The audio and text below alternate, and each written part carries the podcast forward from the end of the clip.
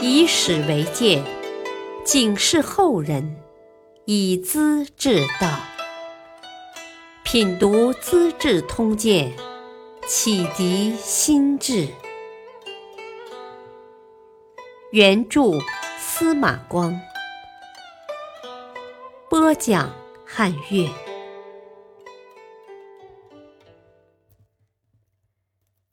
显夫人用计平叛，南海郡保境安民。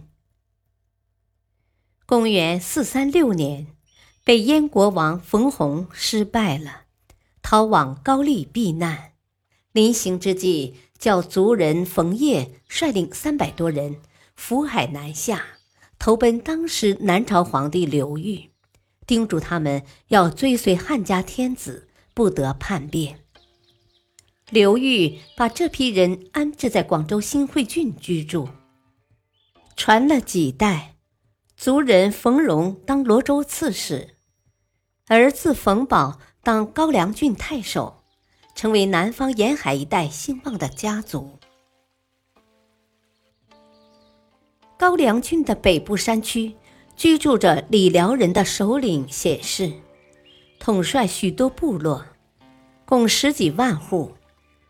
据说这就是我们现代两广地区壮族人的一支先民。显氏首领有位才华出众的女儿，知书识礼，善于用兵，各地酋长都很佩服，尊奉他为大首领。冯荣把她娶来，给冯保做了妻室。从此以后，汉族的冯家人和土生土长的显氏夫人共同配合，统治着岭南一带，关系很是融洽。冼夫人经常参与太守的审问判决，一切按法治行事。族人首领犯罪，哪怕是亲朋友好，也不宽容。冯氏在南方的威信日益提高。当侯景造反时，高州刺史李千世想起事响应，派人召见冯保。显夫人劝他别去，啊，刺史无事是不该召请太守的，你切莫上当。冯保问他有什么根据，他说：前些日子朝廷下达诏令，要他出兵秦王。他推说有病，接着就制造武器，操练军队。现在请你干什么呢？当然是要逼你就范。再等几天就会看出苗头的。果然，李千世不久就造反了。他派大将杜平鲁越过大庾岭，在南康和陈霸先相对抗。冼夫人于是建议冯保。杜平鲁是刺史的主力，纠缠在岭北，一时脱身不开。李千世没什么力量了。如果派使者带上重礼给他赔小心，说自己责任在身，不能离开，特地叫妻子参与北征行动，他一定是高兴而不加防备的。我呢，带上千把人。肩挑手提，装着杂货，藏着武器去送礼物。只要混进山寨，保准成功啊！事情果然像冼夫人所预计的一样，把李千世一直赶到宁都。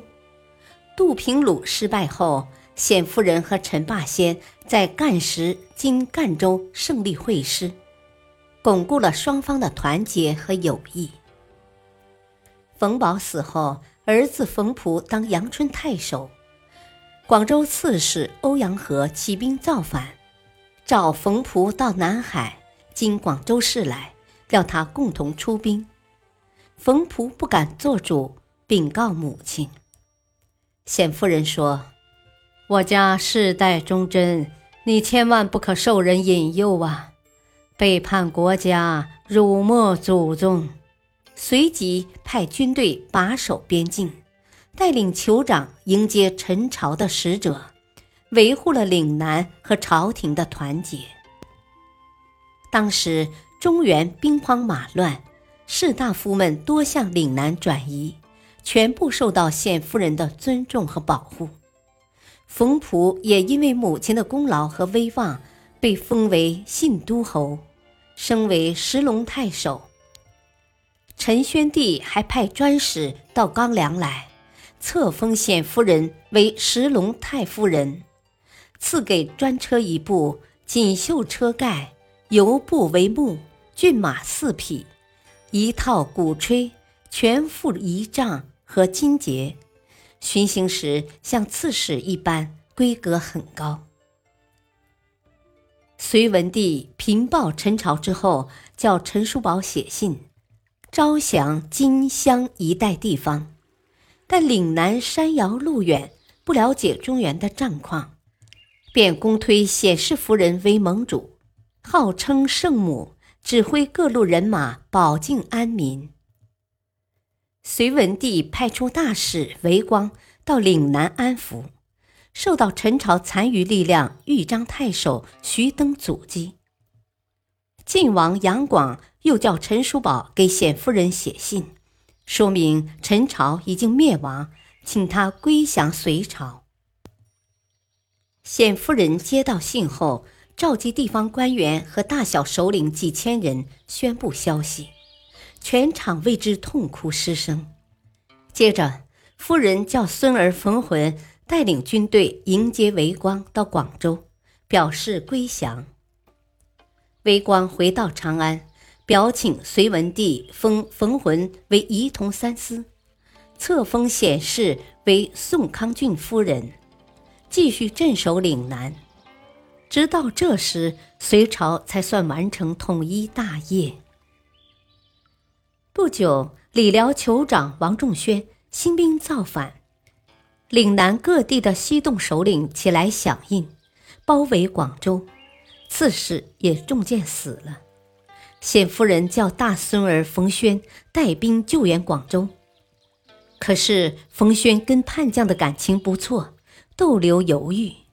夫人非常气愤，把大孙儿逮捕入狱，又派二孙儿冯盎出战，才解除广州的包围，和朝廷的巡抚大使裴矩相会合。冼夫人身披战袍。挎着战马，卫队张开锦绣伞，手执弓刀，跟着精锐的骑兵陪伴裴矩，随行岭南十八郡。